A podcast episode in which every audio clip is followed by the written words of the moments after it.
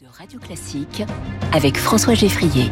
Et avec Quentin Périnel de Figaro, comme chaque jour, pour Au Travail. Bonjour Quentin. Bonjour François, bonjour à tous. Aujourd'hui, vous nous parlez de travail manuel et particulièrement d'artisanat. Et oui, l'artisanat made in France au programme ce matin dans Au Travail. Un peu de cocorico ne fait jamais de mal.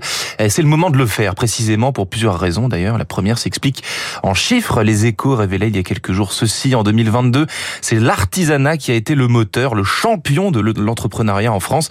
C'est vers l'artisanat que se sont dirigés la majorité des entrepreneurs avec une hausse de 7% des créations d'entreprises dans ce secteur, révèle ainsi le baromètre euh, ISM MAF. Une entreprise sur quatre ayant ouvert l'an dernier en France était artisanale, si bien que le Figaro, cette fois, évoque une renaissance avec un grand R euh, des métiers de l'artisanat et c'est une bonne chose pour notre pays.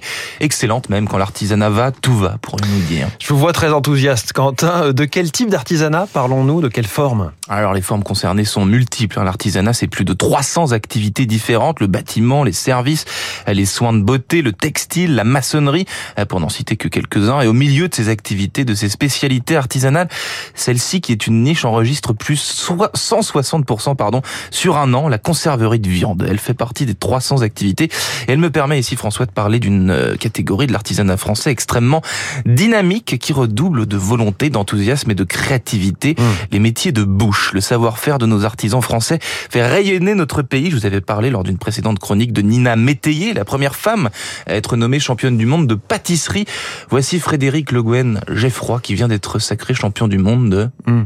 Je, je, donne ma langue au chat. Eh bien, champion du monde de pâté croûte, François. Un championnat créé en 2009, dont la finale a eu lieu à Lyon début décembre. Une nouvelle consécration pour l'artisanat de bouche français.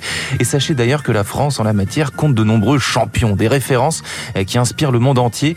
Difficile de tenir une liste exhaustive de tous les événements similaires qui existent aujourd'hui et qui ont été eh, créés ces dernières années et créent ainsi le point, le céleri rémoulade, le lièvre à la royale ou l'œuf mayonnaise avec la Somme, l'association de sauvegarde de l'œuf mayonnaise qui décerne chaque année le prix de l'œuf maillot champion du monde. Décidément, la gastronomie française est bien tenue. Elle a ses acteurs qui sont sans cesse au travail et c'est tant mieux.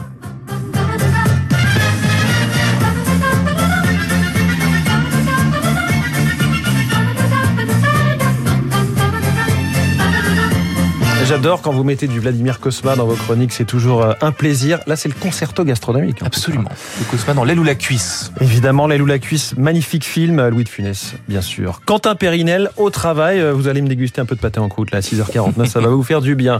Très bonne journée, Quentin, et très bon week-end.